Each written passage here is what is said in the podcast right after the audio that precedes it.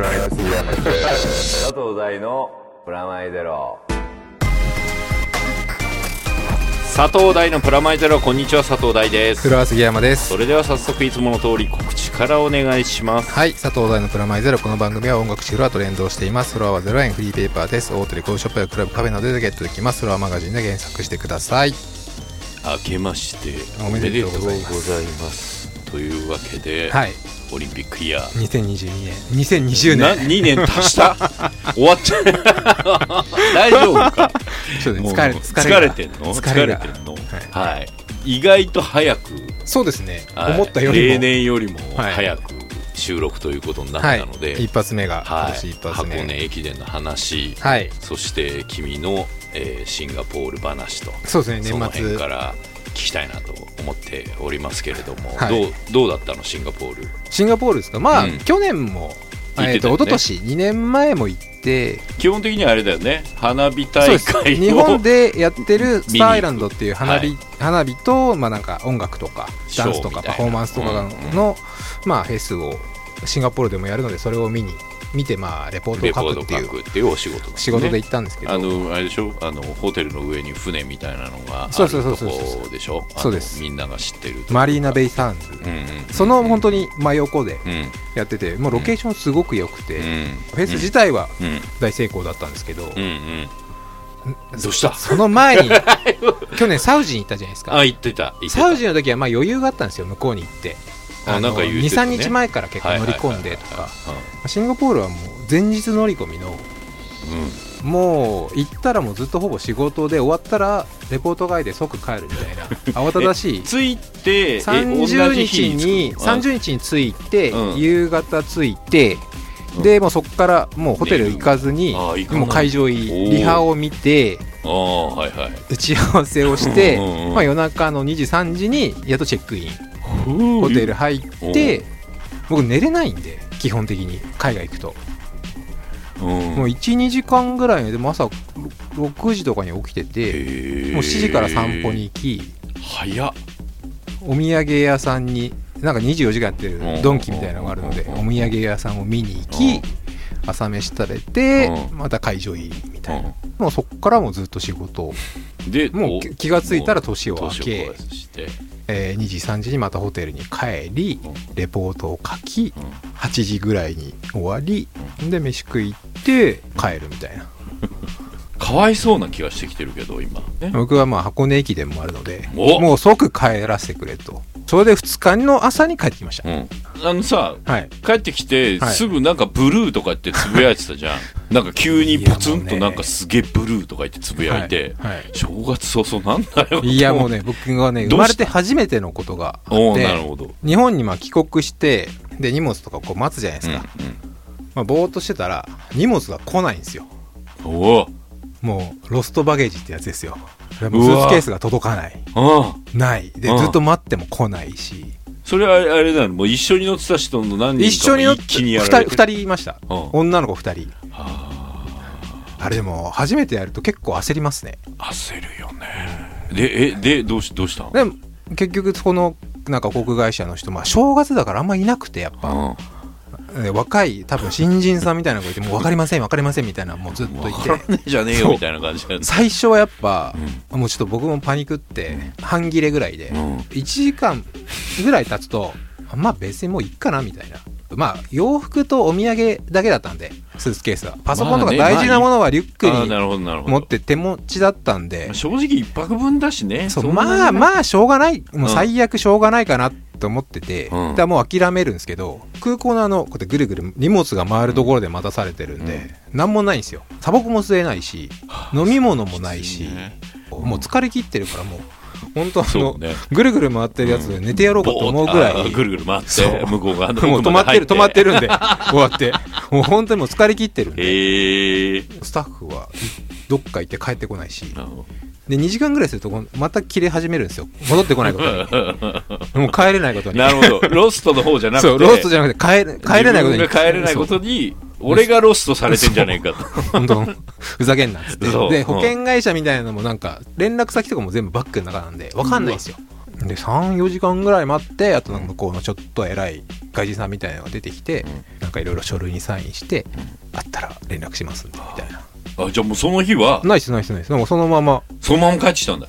あ、それでブルーっつってつぶやいたんだ。そういやそれはブルーだわ。そうもう洋服もないからもうすんごい薄着なんですよ2日からまあユニクロで買って帰ったんですけど空港のそうか。ああれか。もう全部季節感が。季節が向こう夏なんでそうだよね。あの本当に長袖のカットソーぐらいなんで もう寒いぐらいなんでうわそう。で夕夕方まで行けないんですけど午後やっと帰ってうん。箱根駅伝見てましたね、え、で、結局バッグ帰ってきたの？で翌日見つかりましたっていう連絡があって空港から。で送ってくれてうん。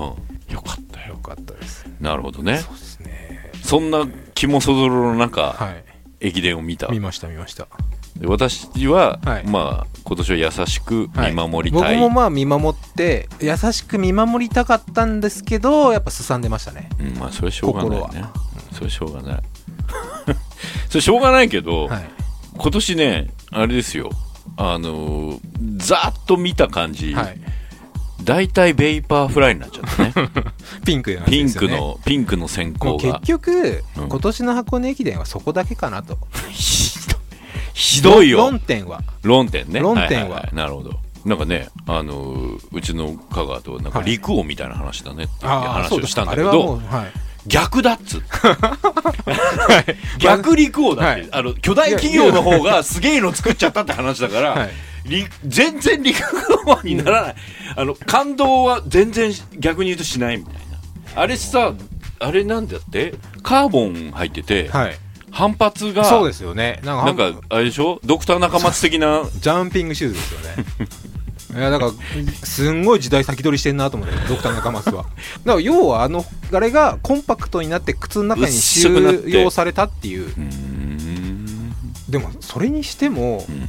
7区間とかね、うん。記録が出たってすげえなと思って、うん。ベイパーフライ。うん。そんなはね速くなるんだったら誰でも履くだろうと思うんですけどね、うん。なんかその中ででも履いてない子で創価大学かどっかの子はうん。区間記録出したじゃないですか、うん。うん。超男気感じましたね。うん。出たはいあれは一番グッときました。なるほど。からそこ絡みでね。あの、みんなが履く中、俺だけ履かねえっていう、その気概。でも、す、日本人で2区とかを記録がでやっぱ出ちゃうのは、そうね。すごいと思うんですよ。ね、だってあそこはもう海外、のエースが海外。出て、海外のそう、出てもうん。抜けなかったのを、やっぱ抜いちゃうっていうのは、やっぱ相当すごいと思うんですよね。で、これでなんかほら、陸連なのか、はいオリンピック委員会なんかはいちょっと問題になって、多分さ、あれ前から履いてんのに、箱根駅伝で超メジャーになっちゃったから、はいあれどうなんだってなんか話になもともったんじゃない？とそういうの多分あったと思うんですよ、うんそういう問題が。うんで、あからさまに今回、あんもう、早えぞみたいな。しかもめっちゃ正月に、うん。だってトレンドがさ、そう。ベイパーフライっていうトレンドになっちゃったんだよ、ツイッターの。もうだって履いてる人がもう8割ぐらいじゃないですか。まあね印象ね印象そんな感じうんそんなにお前らピンクが好きなのかっていう知らない人にとっては。そうね。流行りかな？みたいな。かなみたいな。ユニフォームをピンクにしちゃえよみたいなぐらいの。で、結果、あれでしょ？なんか、今、検討中、まあ、この収録の段階の1月後半で、これがありなのかなしなのかオリンピックに向けて。でも、うんそれのさらに新作も出てるらし出るらしいんですよ。ベイパーフライのさらに進化版。それは、ナイキが？ナイキがう。んそれを今度設楽君、あの、がとかが入って、うんマラソンの、その、予選会予選会というか、あのラストチャンラストチャンスに出るみたいな報道もあったりして、それでもすごい、あの、なんだ、ややめんだったら早くやめないとっていう。まあそうですよね。でもまあ、行くんだったら行くで。海外の人も履いてる選手やっぱいると思うんで、うんそこは、まあだから今のうちとりあえず履いて。記録は出して、それさ、今年のオリンピックもそれ履いちゃうってことになるわけでしょ？そしたらすごくなって、例えばじゃあ、はい、禁止ってなった場合、うん。その翌年さ、はい。記録が全部なんかそう遅2くなる。年前ぐらいに戻ったとするやな、はい。すげえ伝説の記録になるかもしれないね、でもだって、ほ他のメーカーも絶対作るじゃないですか、そういうの。もう、んなんだったらもう作ってるぐらいだよね、だからまあ、もう許すなら許しちゃえばいいのにぐらいの。でもさそれどんどん許していくとするじゃない、はい。もうジェットつくよねそこですよ、ね。そうそうだそこが、うんローラースケートみたいにななっちゃうよね。あの、ちょい前に小学生が流行った、うんあの、後ろにポールついてるやつみたいになっちゃうねそ。このやっぱと競技変ころはわってくんじゃん。決めとかないといけないと思うんですけどだって今後靴だけじゃないと思うんですよ洋服とかもありえると思うんですよいかに空気抵抗がないかとか、下手したらドーピングと一緒ですよね。全裸みたいな。なんか飲み物とかも分かんないですよ。逆だよね。なんか着てる方がうん。早いみたいな。ちょっと前の水水泳の泳のなんか。サメ肌みたいな。そう。テクノロジーとの戦いみたいな。うん。ら今年それがあからさまになったっていう箱根駅伝は。そううね。ん。まあ、あのー僕が応援してた東洋に関しては、はいギリギリ、はい。あの、シード権良かったっていう。僕も駒沢はうん、駒沢頑張ってたよね。ギリギリ8位で。うんうん、でね、あの例年の宝屋さんなんだけど、はい。はい。あのね、現状早く収録がありすぎたのか、来てない、来てないなっていう、まとめ来てないぞって思って、ですね。い。ませんって思って、タイムラインを、はい。あの、遡ったら、ハードディスクが壊れたって書いてあって、なるほどそれは無理かもしれんと思って、とりあえず、あの、今年は、あの僕らだけでやっていくわけですけれども、はい。はい。あのーまあ、それこそね、全体的に見守りなので、はい。細かくは見ていけないんですけど、やっぱ総価すごかったね。そうですね。今はい。年あのーあと、あれですかね、まあ、ベイパーはともかく、はい。あの僕ね、だからベイ、まあ、まあ、間接的にはベイパー関係あるのかもしれないけど、あの結構、はい。並走するのがすごい多くてさ、タイミング的に。はいはい。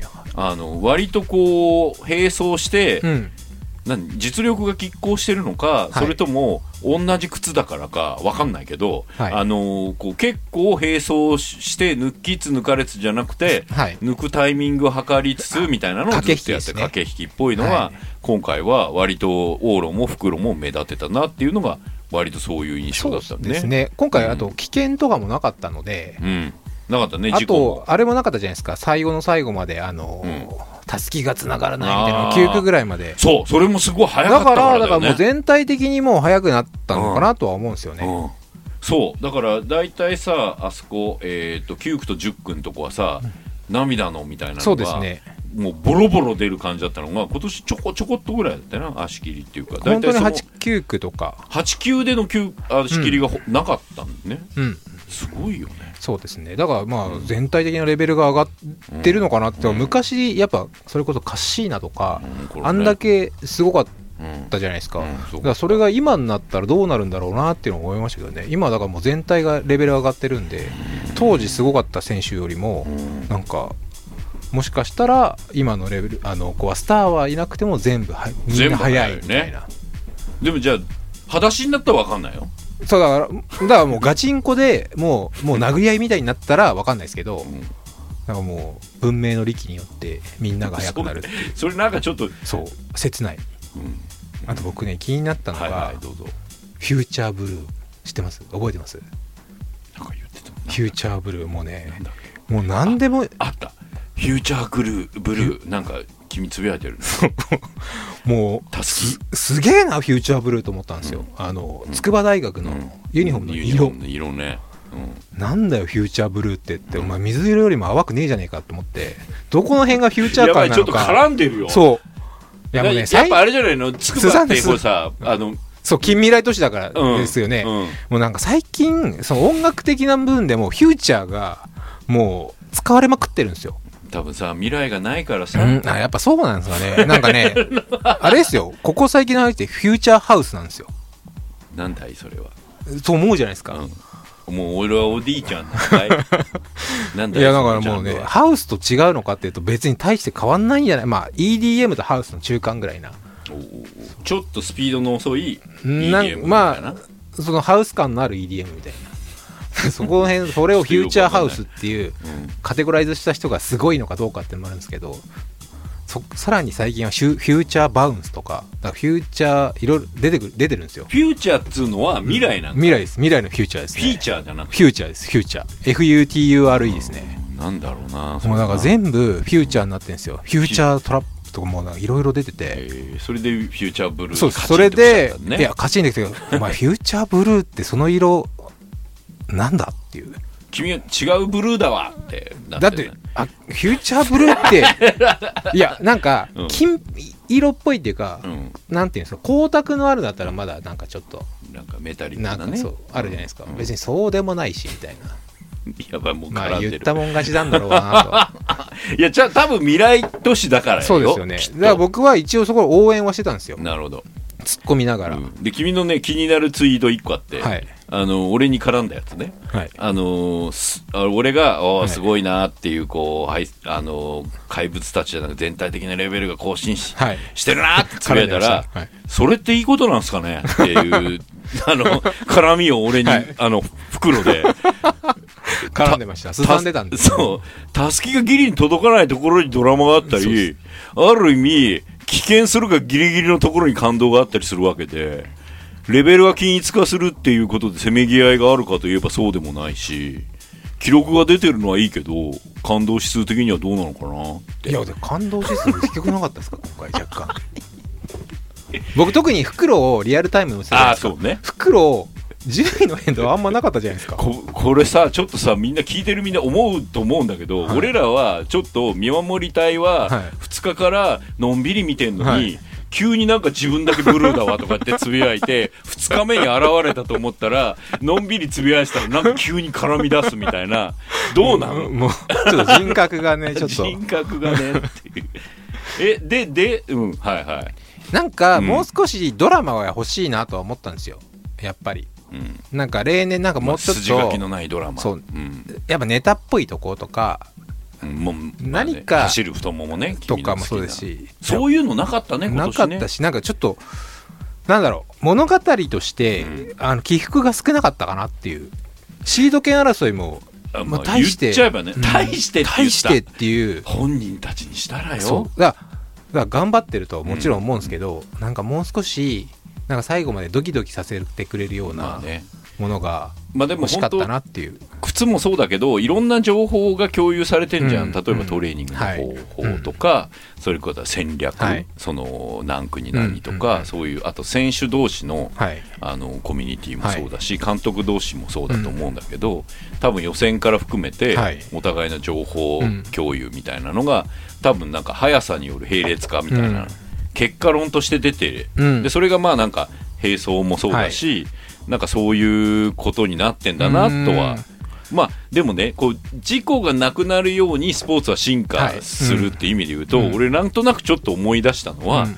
俺 F1 をねあかつて俺 F1 大大好き少年だったわけですよ、はい。うん。セナもね、はい。はい。あの頃ですよ。プロストとかね。プロスト、とセナと。はうんニキ・ラウダ帰ってきたとか、俺もうバリバリその、はいもうお老害世代だからい。はい。あのなんつうんだ自己待ちみたいな言っちゃいけないんだけどそういうのもやっぱあるじゃないですか。あるどっかでね、うんででまあまあ、あれは逆に言うとそのセナが亡くなった時にはいうん一つのピリオドが、ですね。あのうんそういう意味のうん。ことじゃなく、はいレギュレーションをうん。全体にはい。安全にしていくっていう方向になって、うん F1 に翼がついてる翼がよ、うん。遅くするための翼ってどういうことなんだよみたいな うん。翼がつくようになってったりして、はい。なんとなく僕のうん。いろんな熱が冷めたっていう記憶が今の君の話を聞きながら思い出した。逆ですよね。早くなったことで均一化されるってう、いう。んそうね、うん、だからそれはやっぱその時代性とかあるとは思うんですよ。はやっぱ、まあ、テクノロジーとかもその進化でランナー全員が速くなってうん。均一化されたことで割とドラマというか物語がもう出来上がってしまうっていう。あなんかだからある意味ん。物語が小さな物語になってうん。はて、よりこうなんつうんだろう所作の細かいところを見ないとうん。深い物語はがい。探れないっていうのは、あらゆるスポーツがそうなってる。む昔さ、うん。まあ、今年オリンピックだから余計はい。多分そうなると思うけど、うん。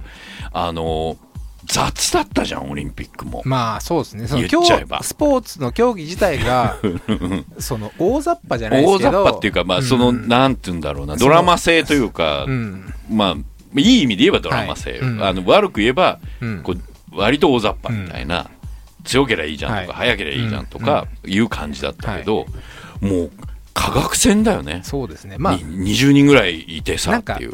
ん。子供とかの教育もそうですけど誰かが飛び抜けちゃうのが良くないみたいな風潮があるじゃないですか、で柔道とかも日本がめっちゃ強いとそこに規制をかけるみたいな。レギュレーション変えてね。レギュレーションを変えていく多分それもまあだから同じような感じだとは思うんですけど、うんうん。だそれによっていいこともあれば悪いこともあってで唯一僕今回いいなと思ったのが2区で、あの相沢君って東洋大学のはいうん。記録出したじゃないですか、うんあれって多分その東京国際でもう一人伊藤君っていうすごい子がいて、うん。一緒にやっぱ頑張って、うん。相沢君も言ってましたけど、うん。彼がいたからみたいな。なだからそういういいところはあると思うんですよ、うん。なんかまあ並走してどっちも負けないように頑張るからうんうん。その速くなる。そうね。だから僕なんかちょっと最初そのベイパーの話聞く前は、並走が多いから、うん。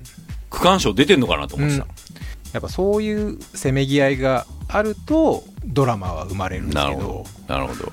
なんか、あの、でもね、フクロウ、オーロを含めて、まあ、青学勝てたチームの総合力とか、選手一人のうん。スター選手でっていう時代は、うん。もうなんか去年ぐらいからもうずっと終わっていて、そうでそれをなんか探そうねっつって待望論みたいになってたり、あと今年のね、沿道エピソードで言えば、もうフリーザとの戦いは、うん。もうカメラ側がね、はい。あの忖度していて、もう映らないようにうん。してるし、うん。あと、こう、ルーチンになっちゃってるから、うん。あの、はえー、寒冷堂門前のリラックマとかも、違う、いっぱい、リラックマがあそこだけなんか集まるみたいになって、うん看板リラックマとか、はい。なんかいろんな、いろんなのが出てきちゃって、うん。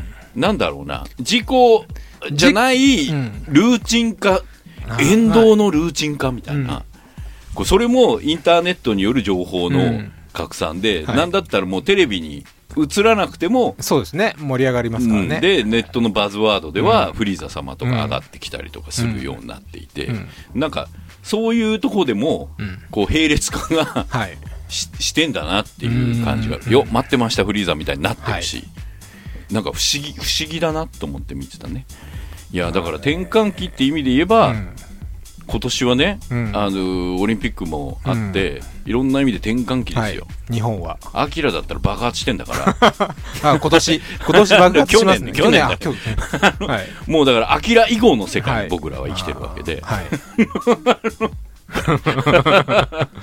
まあそうですね、うんうん、そうそうそうそう。ブレードランナーも過去になったんですよ、はい去年の11月ですよ。まあ次はあれですね。エヴァですね、ああなるほどね、はい。エヴァあっていうかエヴァも今年6月であ公開で、本当に終わるんだろうかの終わりだしね。はい。いや今年なんかいろいろターニングポイントかもしれんよ。ん。えそれの始まりののろしがはい。箱根駅伝だったのかもしれないよ。そうですね、うん。あれですか？来年も見守りたいぐらいのスタンスでいやもちろん。だ今年を踏まえてはいじゃあどうなるの？みたいな。うん。今年はそのぐらいで。はい。見守りましたはい、はい。えっ、とあれですよ。僕なんかちょっと今年のはい。私軽く今年の、あのー5月にはい。いろいろあるんですよ、映画の方で言うとアニメーションで、はい。えーサイダーのように言葉がはい。湧き上がると、はい。はい、染五郎君と、はい。えー、花ちゃんが主演です、お。あのー声の。そうそう声で。いい感じですよでもう一個松井大悟はい。さん監督のはい「ハッシュタグハンド全力」これも5月なんですと、あのねだからエヴァとオリンピックが来る前に、はい。やってしまえっていう、うん、まあまあわかんないです。配給の事情とかいろいろあると思うんですけど、ハンドボールってオリンピックの種目ですか？うん、そしたらやっぱその前にねやっといた方が。でも全然そういう感じのあまああの頑張ってクールランニングとか、うんあの頑張れベアーズに近いから、あそんなでもやっぱりあの全然あの花道くんたちみたいな人は誰も出てこないから。いやスポーツ みんな三井みたいなやつあスポーツうをん。題材にした青春ストーリー。青春、うん。でもスポーツ頑張ってるのは女子チーム頑張ってる、あでもやっぱ頑張る姿を見てあオリンピックへの気持ちを高めるとか。あと宮崎大輔君であーはい。あのプロの、はい。うん、まあそういうところも見どころだったり、まあそんな感じで、はい。あとはまああれですね。あの前々から発表なさったオルタードカーボンとか、えーっとあとうちのスタッフで脚本家の長川と清水って2人いるんですけど、その2人が今年は、えー今年から来年にかけてははい。シリーズ構成でデビューするんですけど、はい。清水がやるやつが乙女ゲームの白破滅フラグしかない、ツイッターで見たんですけど、なんだろうとえー思いましたね。悪役令状に転生してしまった。ごめん。あの、ハメフラと呼ばれています。はい。その、あの、原作小説があるやつのシリーズ構成を彼女がやるんで、すげえタイトルだなっていうのを思ったのが。あのとても面白いコはいメディっぽい感じだったりもして、はいあの乙女ゲームと言いながらも、男の子が見ても面白いコメディになってる感じでしたよ。はいそして、あの、長川くんがやってるのは、四季桜っていう、えーこれオリジナルで、はい東海エリアでアニメを作ろうっていう企画から始まってて、はいこれも、あの、打ち合わせとかも何度も参加させてもらった人、すごく面白そうで、四季桜っていうのは、11月になると、紅葉と桜が両方咲く場所があって、そこが、まあ、四季桜はいと呼ばれて、でそこがなんかちょっと SF 的というか、ファンタジー的時空の接地面みたいな感じのストーリーになるといいなっていうのを今やっていたりします。はい。はい。では、あのコーナーに。はい。OK ボーイのカードを引いてみようのコーナー、これ俺がシャイとシャウトすることになって、俺待ってたの今。はいっつったのにすげえローなテンションで入って。えで、アマティのやつには、おすぎさんタイトルシャウトしてくださいって書いてある。はいいやたまにはいいのかなたまにはってはい4回目ですよ。4回目ですけど早くもはいうんはい。で、このコーナーはですね、はい。あの、おすぎさんが、はい。自分が、まあ、思いつくままに書いた、はい。えーカードをだいたい5、6枚ぐらいを2枚引いて、はい。その2枚を組み合わせて、はい。何かトークのテーマだったり、はい。えー話題になるようなことをリスナーのメールではい。募集すると。はい。ということで、前回は M、えーっと、アルファベットの M はい。と、えー島、はい。で、M 島ないしは、はい。えー島 M、はい。まあ、何でもいいですという感じではい。募集したら、もうこの短い中にも早速来ていただいて、ねいね。難しいよね。僕難しいってい僕言われうか。てもなかなか思いつかない。考えたくせに。まあ、なわけで、その中でもいくつか紹介したいなと、ありがとうございます、というこがとなんですけれども、えーはいラジオネーム、ベッケンバウアーさん。いい名前ですね。はい。あ、はじめましてだ。はい第三お杉さん、はじめまして。はいありがとうございますありがとうございます。新コーナーのカードを引いてみようのコーナー楽しませてもらっていますと。あ嬉しいですねえー今回のテーマは M の島。えー僕も島が好きなので思わずメールをしましたと。はい M の島と聞いてまず思ったのはミステリアスな島となる人ですと。はいうん、あの、秘密の日ね。はいえー国内外いろいろ行ってみたい島はありますが、どうせ、僕はどうせなら欲しいです。島が。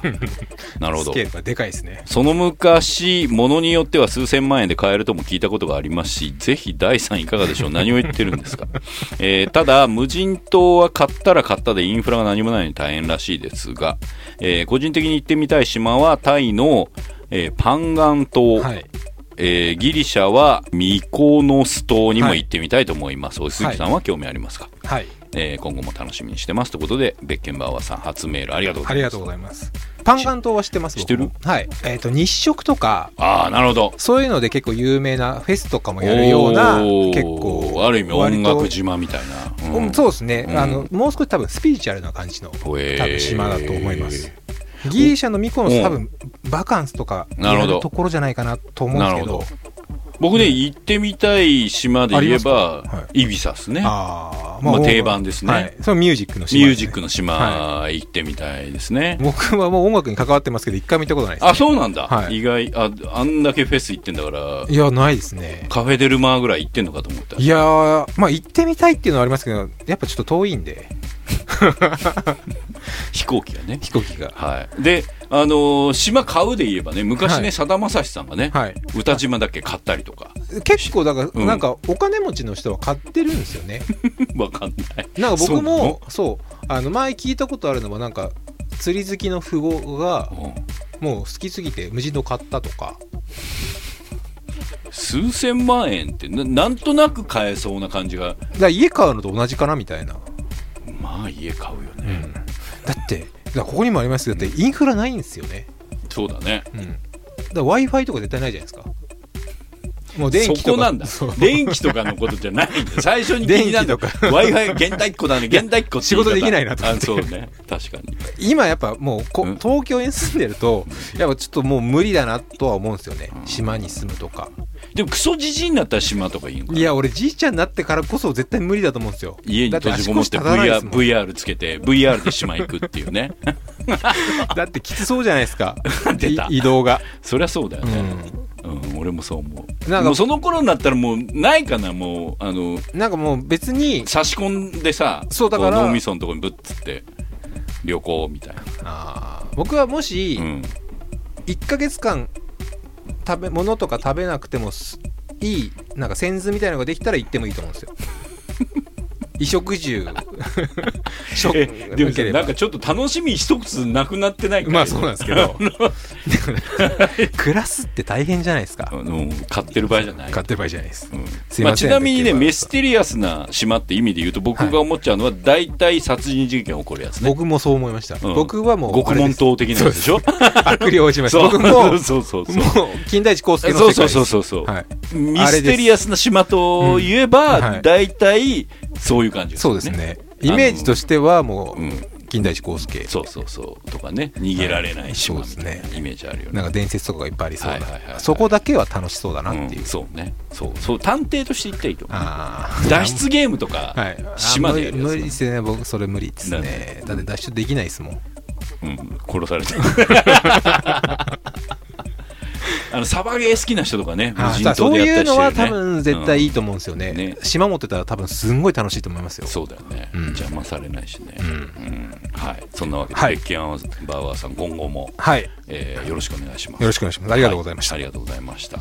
えー、そして次は、はい。おなじみ、えーラジオネーム33回転寿司さんありがとうございます、え杉さんこんにちは、はい。OK ボーイのコーナーに初お便りしてみますと、はい。えー、島の M 島のミュージックという感じでいかがでしょうか、あさっき僕が言っちゃったかな、はいうん。えーパッと思いつくのは日本で言えば沖縄地方の独特な音楽、あちょっとテイストが違うね、あるいはぐっと北上したアイヌの人たちの音楽、うん。まあ北海道も島といえば島だよね、それらは常に共通点が多くてなんてエピソードがかのサムライチャンプルーにもありましたよねと、うん、確かに。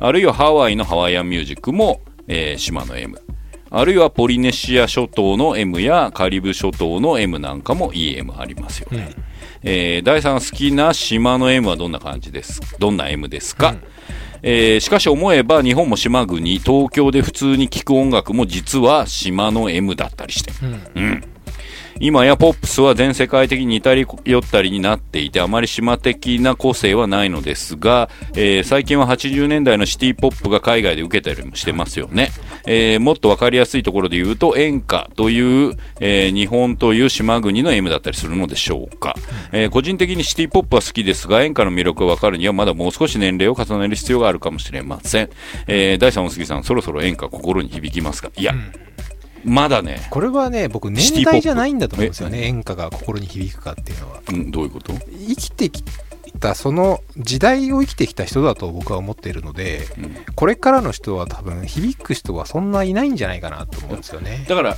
演歌っていうもの自体が、もうカルチャーに近いんで。あのーもうちょっとえっ、と違う意味で進化してるよね、うん。これなんかねあれであのー氷川きよしさんとかが、ね。はい。もうなんか今やポップスに近い。そういう風になってきてるんだよね、あのルックスは西川君みたいになりつつあって、歌ってるそうですのも、なんかちょっとそうですね。はい。V 系入り始めてて、去年すごい変わりましたからね。そう。まあ、それはそれでかっこいいみたいな、はい。うん。ちょっと及川ミッチーみたいな感じもあるし、それこそ往年のマリス・ミゼルぐらいの頃の皆さんみたいな感じにもあったりして、まあ、それをそれをねうん。おばさまたちはうん。キャーって言うわけじゃん、はい。だからむしろそっち側が演歌になっていくんじゃないか。なあ俺,、ね、俺の意味で言う、はい。X ってちょい演歌だと思ってんだよだ俺多分僕もそう それそう。そうですね。だから今のルナシーもだいぶ演歌だと思ポップスがうん。演歌に近いものになるってことですよね。だから、はい。俺たちがクソじじいになった頃は、うん。エンドレスレインってはい。そう演歌ビジュアル系が今で言う演そう。演歌になるっていう。っていう感じになってんじゃないかっていう気配が、うん。ちょっと両方の接近によりうん。うん。感じている。うんうんあそれは多分絶対あると思うんですよね。うん。だってでどっちも日本独自な感じするじゃん。うんはい。まあ、日本は大体、あの演歌ソウルか、ヤンキーロックしか流行らないと言われて、はい。い、て、はい。それが融合しだして、うん。あの、うん。まあ宇多田さんなんかだってさはい。なんかソウルフル演歌って言えばソウルフル演歌だしうん。うん。もともと和田アキ子さんなんて、うん。ファンクはの女王だったりするわけで、だからもともとそういうこうものと親和性はあるところにあったが、それをなんかちょっとカテゴライズ的にこはいうすると演歌っていうことであって、うんもうちょっと溶けちゃって、はい。演歌って言いながら X みたいな感じになったりしてんじゃないかっていう気がする。だから僕がさっき言ったことで言うと、フューチャー演歌が出てくると思うんです。よ出た要は嫌いなのにはい。自分で使う、だからそういう多分それと焼き直し的なこと、進化版現代っぽくするまた演歌が、まあ、出てくるの。でもそれはもう演歌なのかどうかっていう多分問題もあるとその思うので。時にね、うん。何と呼ぶか,、からシティ・ポップだってさ、うん。あのさいやもう本当に渡辺慎一郎は早かったなと思うんだけど、うんうんあのダンディの段階ではい。シティ・ポップいいねっつってはい。シティ・ポップネタやってたじゃん、はい、い、やもう超今流行っちゃってさ、うんすごいですよね。ね。うん。なんか分かった分かったみたいな。ビジュアルあそれでさっきの話にちょっとも戻るけど、はい。サイダーのように言葉が湧き上がはる映画、私が関わった石黒恭平さんの、はい。あれビジュアルがねはい。鈴木英二さんとかにちょっとこう近い、シティポップ感あはいるやつ、ちょっとキラキラっぽいそう。あれもね2年前にね、はい。い、い感じかなと思ってみんなでこう、はい。わってやったら、はい。意外とねいい今来た。みたういな、ん。ちょうど。ちょうどいいかもしれない、うん。あのあこのぐらいのうん。ターンでやんないと、うん。いかんのかなってうん。ちょっと思ったりしている、だ結局やっぱね、その時代が繰り返す部分もやっぱあるので、うんうんね、演歌ももしかしたら20年後はまた新しいものになってシティポップと演歌で言えばさ、うん。あの年末君はいなかったから見なかったと思うけど、AI 美空ひばりが誕生したんですよ。もう見てないですけどニュースで見ました。ボカロみたいな感じの、はい。まああのスーパーボカロみたいな、はい。うん。あのなんかいろいろいろいろ思ったね、うん。あの小林幸子的なはいはい。バーチャルになっちゃおうとする生身もいれば、うん。バーチャルになって立ち上がっちゃうはい。な AI 美空ひばりもいそこってやってぱすごいっすよね。だから僕その AI 美空ひばりもそうだし今だとちょうどあのトラさんが蘇ってるじゃないですか。ね。あれってもう全部昔の映像からひっくりああもうそうそうそう。つなぎ合わせて、でむしろあの吉岡君が主役で。新しい人だけは新今の人だからそういう技術が進化してきてるっていうのは。俺も最初だけし、うん。僕あのなんか俺 CG そう厚み教師が来るのかとそう思ってそう思ってたら、うん。あできるんだと思って、そうねあれもなんかなかなかだから、ん。あのマッシュアップサンプリング、まあ、んだから自分でやってるみたいな。ここまでいくと過去の遺産は何でも使えるなってそいう。うそうそう。だからほら、ビートルズがさジョン・レノンの残した曲で一曲新曲作ったみたいなのに近いじゃん、うん。山田洋次さんが渥美さんの映像いっぱい合わせて、声のサンプリングだけ取ってきてでバンドのメンバーみんな、うんっていうか役者さん集めてはい。新しいのとで足して、うん。新曲ですみたいな感じに近いじゃん、まあ、それで言えば川の流れのように作ってた、はいそうですあねのほぼほぼスタッフ秋元さんとかはい含めて、秋元さんとであと AI スタッフで新曲作って、であれからってなっちゃうみたいな感じ、はい。でもそんな中シティ・ポップとつなぐと、うん。あのーこの間のねラジオで聞いたことは俺は またあのポッドキャストで話すけど シティ・ポップ界の今や帝王となってるはい。山達さんが、はい。あれはいかんっていうあ言ってましたね。ね。はいなんかちょっと。ネットで見ました。うん。もう特に山田さんとかになると、ある意味、うん。本当にいるのかどうかみたいなところもあるじゃないですか。メディアにも出ないし、まあ、ラジオだけなので、ねほぼ出てくると、まあ、ライブはやもちろんやってますけど、もちろんもちろん。だからもう、んもうそこって何とでもなるんだなっていう。本人は嫌だっつってんだからね。本人、生きてる人でももしかしたらできちゃうってことですよね。ね。要は。サンプリングだけ、あの、声だけもうカットしてって作れちゃうから、だからボカロとかと同じようなニュアンスなのかなっていう。でもそそれで勝手な解釈的に僕が思うん。こととしては、もうテクノは最初からそうだったぜっていう、うん。はい。こうもうねクラフトワークとはい。ダフトパンクは、うん。もう多分いなくなってもいるから、うん。そうですうん。ね。もうロボだから、うん。もう架空なんで。もう架空なんで、はい。もうあのいいんですよ、はい。っていう感じ、まあ、音楽を純粋に楽しますためのうん。システムとして、うん。最初多分クラフトワークだったり、まあ、ダフトパンクだったりは思思いついたと思うんだけどもう今やボカロや AI 歌手がどんどん出てきたことによってなんかちょっともうあのーどっちも溶け出してさっきの話じゃない境界線がなくなっていって、音楽っていうものだけがピュアに残る。うん。で、その時になんか多分ね、さっきの、えっ、と、33回転寿司さんの話にちょっとつながると思うんですけど、えっ、と、民族音楽ってそうなんだろうな。あの、ポリネシアのそうだし、ハワイアンも、まあ、比較的ボサノバは作ってる人が、あの、限定されてたから、あの、誰かは分かってるけど、でも結構ああいうも民族音楽の、例えば、あの、沖縄音階とかも、はい。誰が作ったかってはもう分かんないわけじゃん。うん。うん。で僕、島の音楽で何好きですかっていうと、あの、バリ島とかのね、はい。ケチャとかバロンダンスとかああいうのすごいいい、いい、あの、プリミティブにかっこいいと思うけど、でもあれ、誰が作ったかってないじゃん。でもきっとそ誰かが作ったんだよね。はい。うん多分、うん。祭りでちょっと調子に乗ってパエって言ったら、はいおそれいいねみたいになって、俺も真似しようみたいに、それがどんどんどんどん溶け出して、あの、誰が作ったか分かんないものになっててっていう。それで言うと、今のジャンルとか、ボカロとか、あと AI とか、あとロボットとか、いろんなのぐっちゃぐちゃになって誰が音楽作ったのか分かんなくなって、もう、もんよりした日本っぽい J-POP っぽいなんかとかがパウンってあるかもしれないよね。うんちょっと俺、なんか、あの、あゆとか、あと中田康隆君とかの、ああいうやつとシティポップっぽいのが、もうちょっとでタウンって、それこそアメリカの人とかが勝手にぐっちゃぐちゃにしたら、なんかできんじゃないかなって気がして。まあそうですよね。まあ大体そういう伝統っていうか、そのね、あるものっうんて、外から見た人たちが広、あの面白く解釈して広げたりそうそうとか、そうそう。まあそういうものです勝からねね。そうそうそう。だから、33回転寿司さんありがとうございます。そうういう意味で、うんえー M ね。はい。いろんなのがあるかなと思いますと。はいはい。そんなわけで、えーちょっと最後のはい。メールになりますが、えーラジオネーム、シェイムレスさん。はい。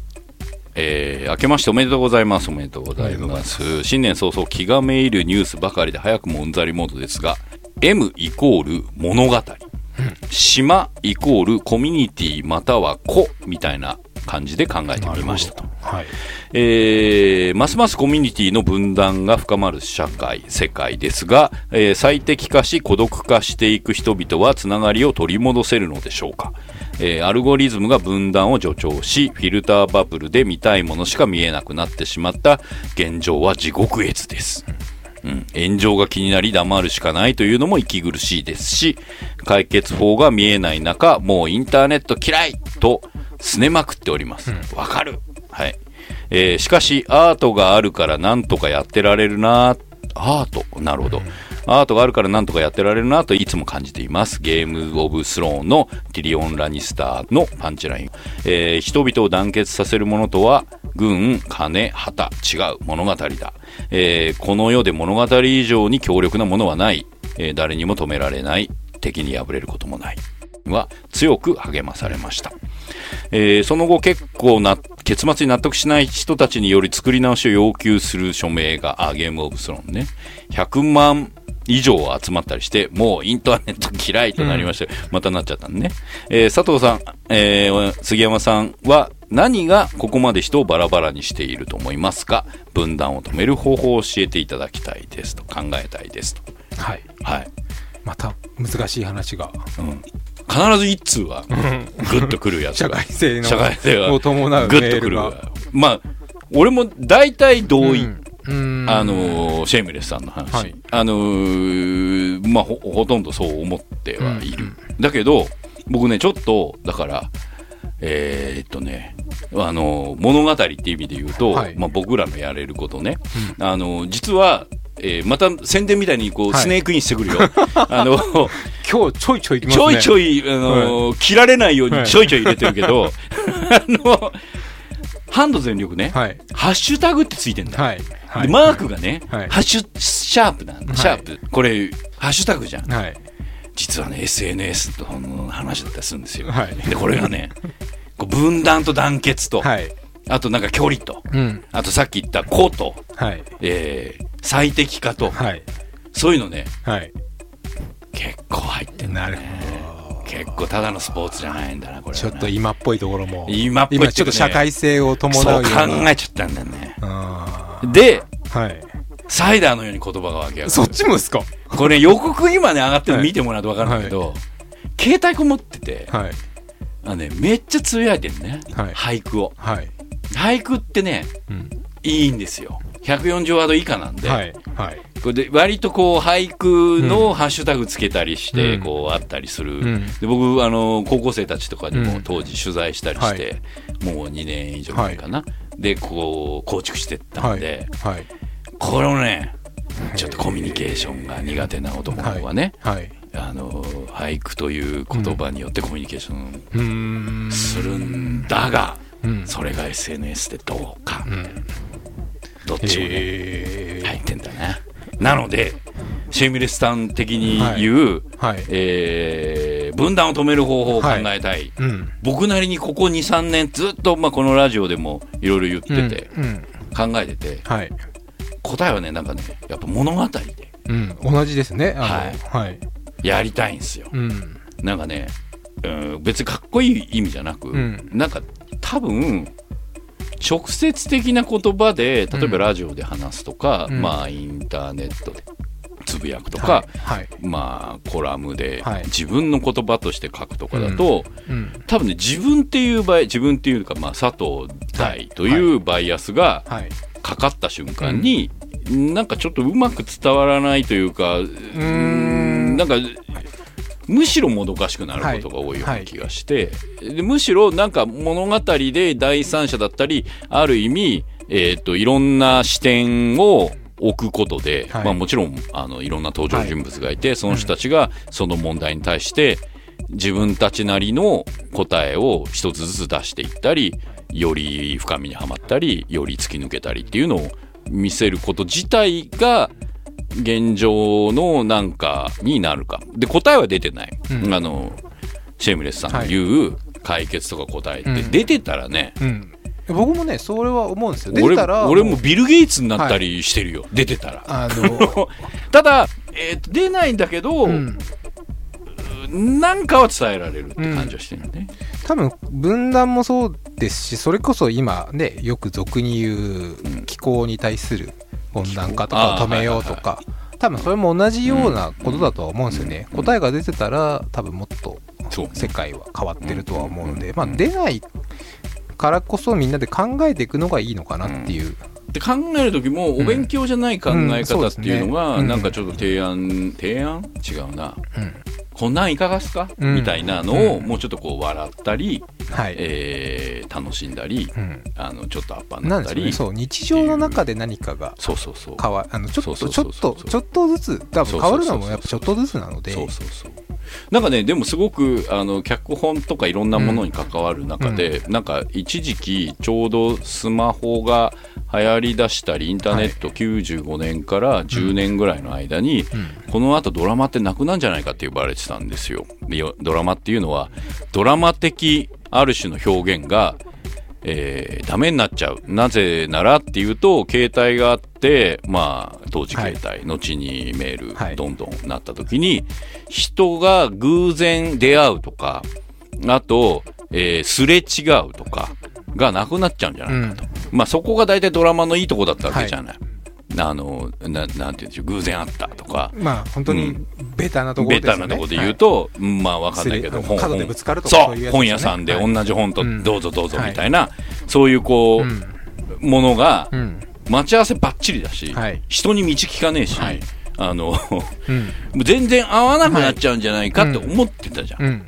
思ってたら意外とそんなことなくてあのドラマ側の方が、はい。あのある意味ちょっとやっぱ遅れてくるんで、はい。一瞬戸惑うんだけど、うん。こうそれが世代が入れ替わるなのか、うん。僕らがより日常に浸透するなのかでそういうものをもうちょっと消化できたりそのリアリティがある形でとあと一個注意して僕この両方の作品でもそうなんだけどあの、まあ、シェイムレスさんも言ってたけどインターネット嫌いっていう目線であのまあいいよ感情的には、はい。あはい。そういう瞬間もある、はい。でも、それだけじゃない気がうん。をちゃんと提示ししたいなと、で楽しいものだしね。であとぺこぱの漫才的にはい。言うと、あの否定と肯定の狭間みたいなところがいいなと思って、うんうんうんで最終的に否定から始まって肯定に行きたい。肯定から始まって否定はもうなんかもうもうお腹いっぱいかなって逆に。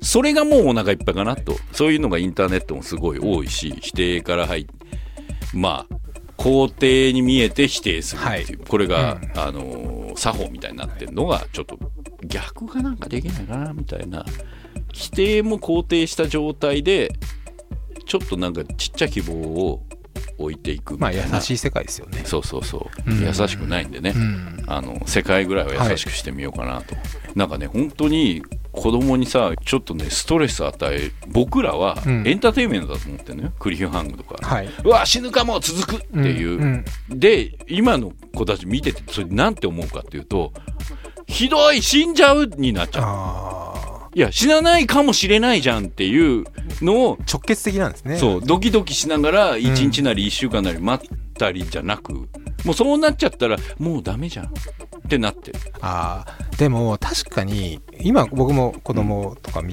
て思うのはうんそのなんか時間に対してすごい感覚がタイトというか、もう次がもうインターネットがあればもう次が見れちゃうんで 昔はまあ漫画にしても1週間待たなくちゃいけないとか、そういうのありましたけど、そう15秒完結しちゃ始まっちゃうんで、待てないっていうのもあるんですよね結果を。そうね。うん。で違うの入ってきちゃうしね。そうだからやっぱそこはそのドキドキが継続できないで、結果を知りたくなってしまう。でその時に大体、えっ、とね悪い方の結果を想像しがち。そ僕そこで想像力も欠如するのかなとは思うんですよね、なんかなんかそれが楽しいっていう僕ら多分時代だったと思うんですよ。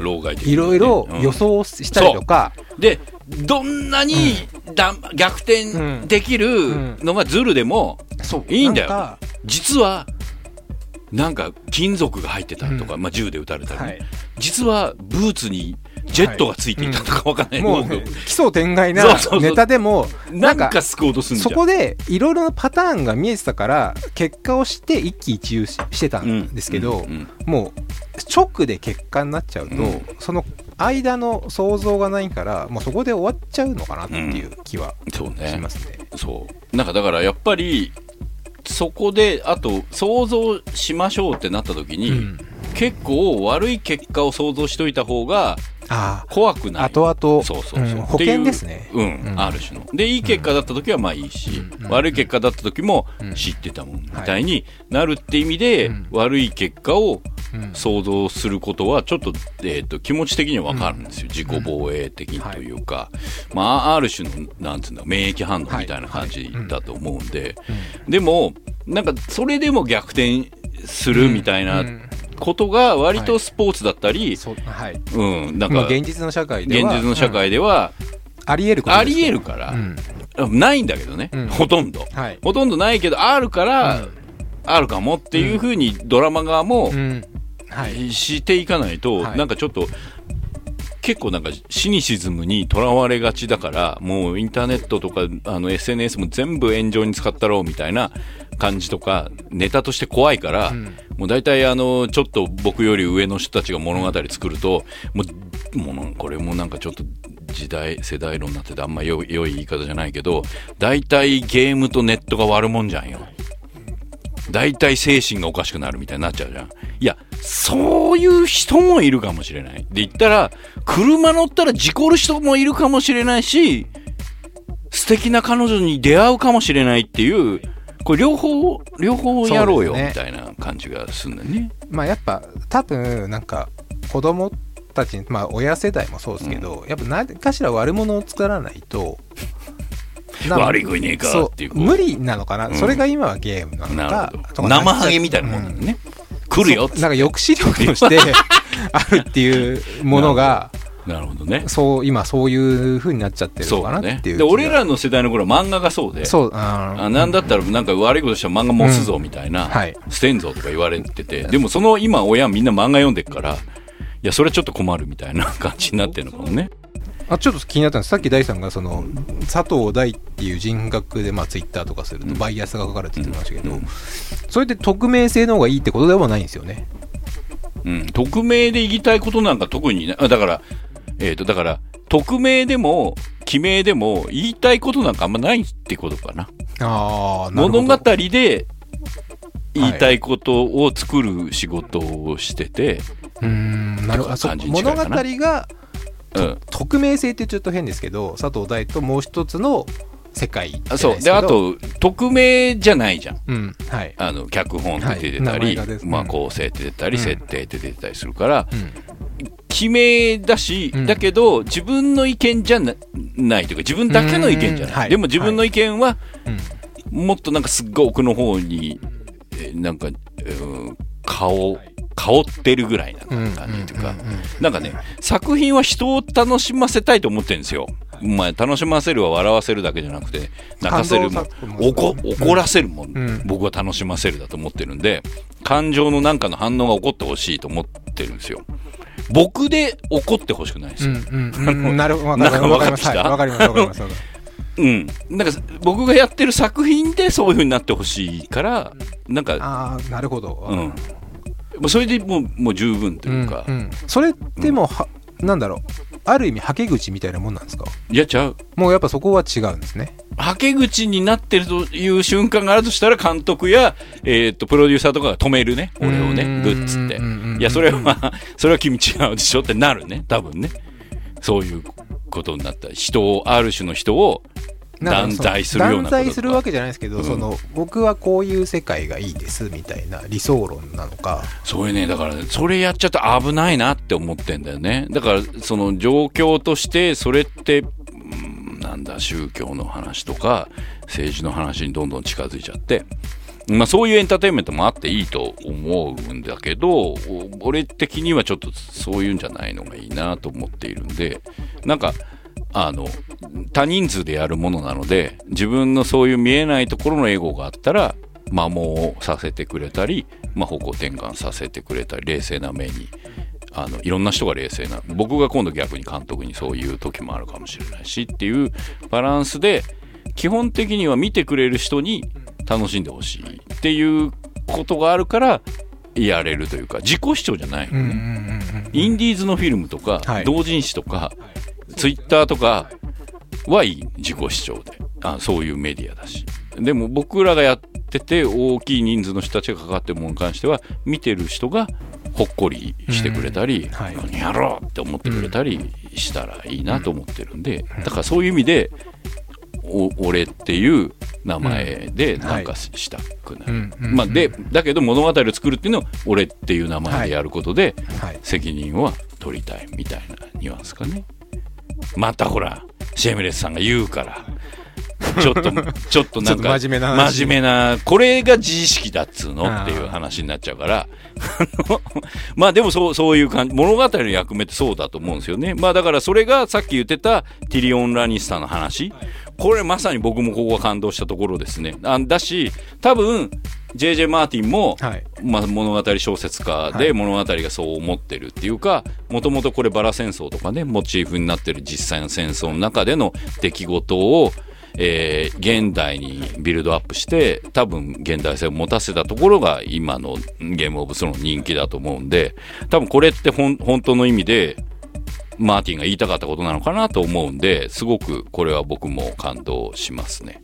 はい。な感じで、はい。シェームレスさんありがとうございました。ありがとう。ございました。はい。じゃあ、次回の、次の。はい。すぐ、すぐ熱いこと俺に言わせようといやいやいやちょっと気になっいたんで。一通ぐらいいつも熱いのが入ってて、なんかちょっと、まあ、そうそういうのもいいよ。